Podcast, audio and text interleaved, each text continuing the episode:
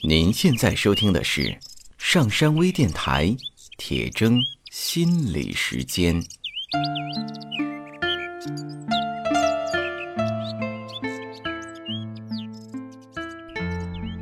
大家好，我是刘铁铮，今天我们继续来谈关于拖延的话题。在前面的两期节目里，我们谈到，如果是别人交代我们、要求我们做的事，拖延可能是因为内心有不满，是一种消极的抵抗。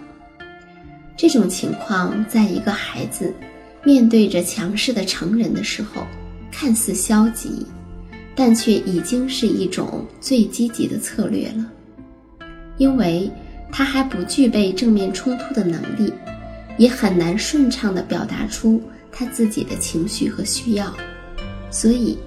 一个孩子发展出拖延呀、磨蹭啊这样的策略来，其实是蛮智慧的。话说回来，我们大部分童年时发展出来的策略都是很智慧的，都是在当时情况下最好的选择。但也正因为如此，也就容易固化下来。结果呢，很多年过去，我们忘记了。这只是在自己没有太大力气的时候，语言发展的还不够熟练的时候，害怕被妈妈抛弃的时候的权宜之计，忘记了自己已经是成人了，还在依然采用着过去的策略。这就好像说，小时候穿过的一件衣服，曾经非常合身，非常喜欢，但是现在呢，已经小了。不合适了，要置办新衣服了，也就是说，要发展新的行为模式了。当我们去对抗权威，或者去通过拖延来表达自己不满的时候，其实是我们一次又一次的穿越回了小时候，又穿起了小时候的衣服。如果你想改变这种情况的话，就是要问问自己。是要穿越回去，做当年的那个小孩子，总是感到委屈，不敢表达自己的意见，也常常不受重视呢？还是从现在开始，学习去表达自己的情绪和需要，用更积极的方式去面对关系的处理，甚至要面对一些冲突，让自己成熟起来。在关系中变得重要呢。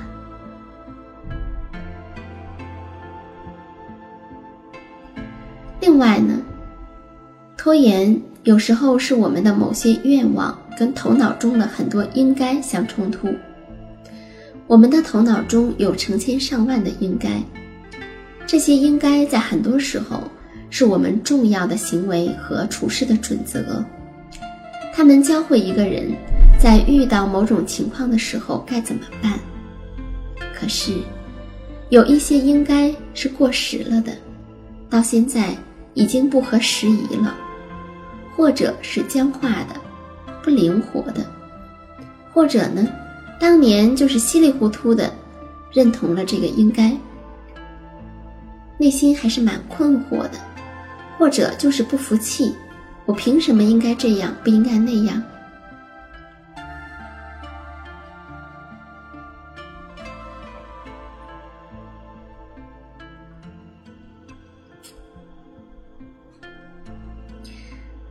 在完形治疗的培训上有这样的一个练习，让人们写下很多的应该和不应该，比如说，作为一个女人应该怎样，不应该怎样；作为一个男人该怎样，不应该怎样；作为一个母亲应该怎样，作为一个父亲应该怎样；作为一个孩子应该怎样，或是遇到某种情境应该怎样。那现在，你就可以拿起手边的纸和笔，写一写你心中认为的，作为一个女人、一个男人、一个母亲、一个父亲、一个孩子，应该怎样，不应该怎样。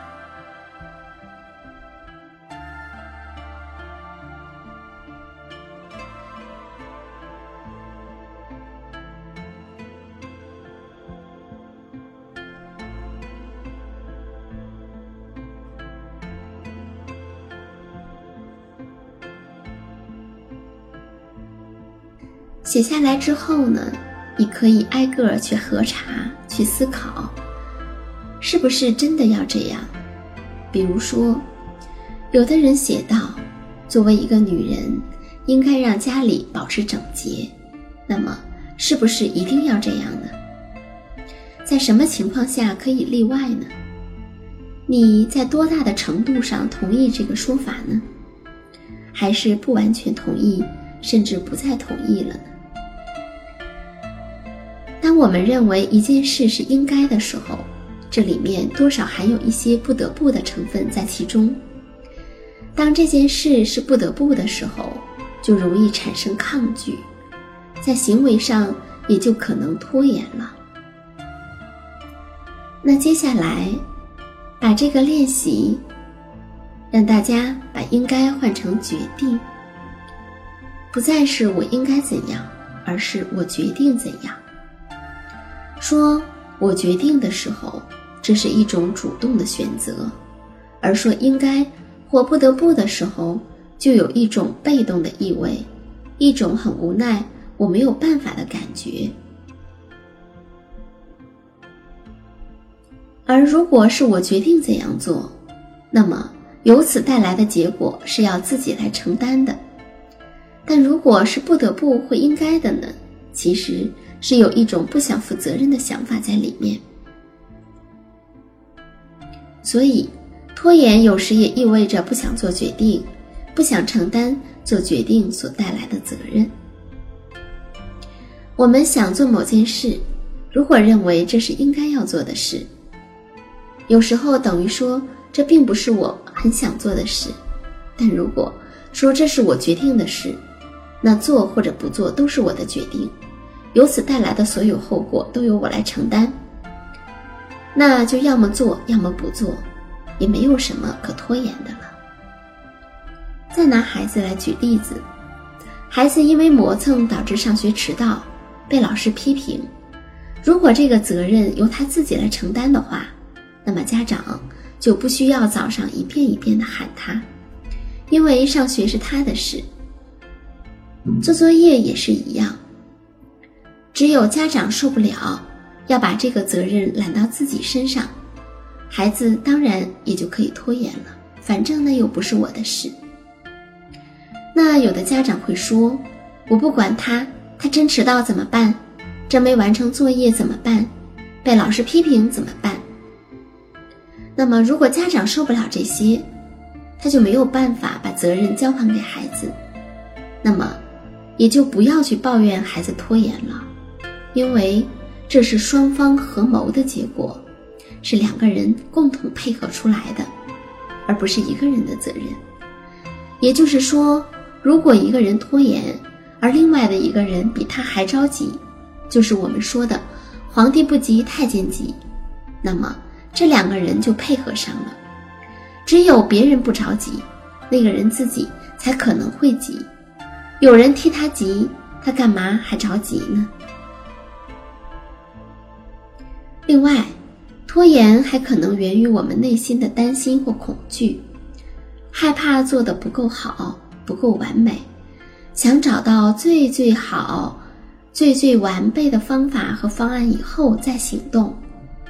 怎么做都担心错过最好的，这往往是源于我们内心的幻想。这个世界上一定存在着完美的、没有任何瑕疵的东西，我必须要找到那个东西才行。有这个幻想呢，也没什么，就待在那个梦里等着就好。那就不要去羡慕，你看别人都做了什么什么，我都没有。要知道。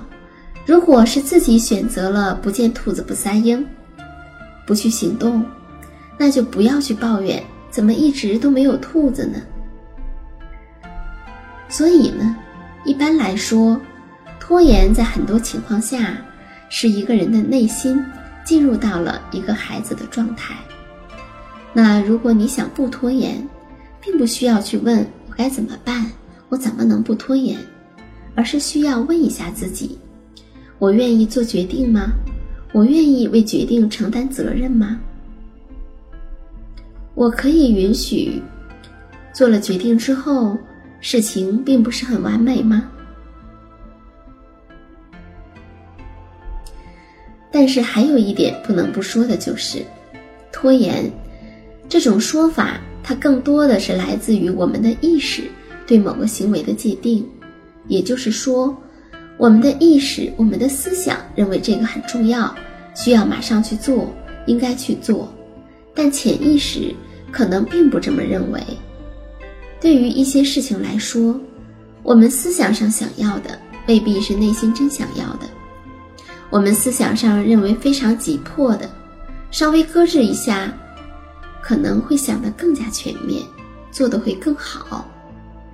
因此呢，我们先不要急着扣上拖延的帽子，而是去感受一下这个行为背后的东西。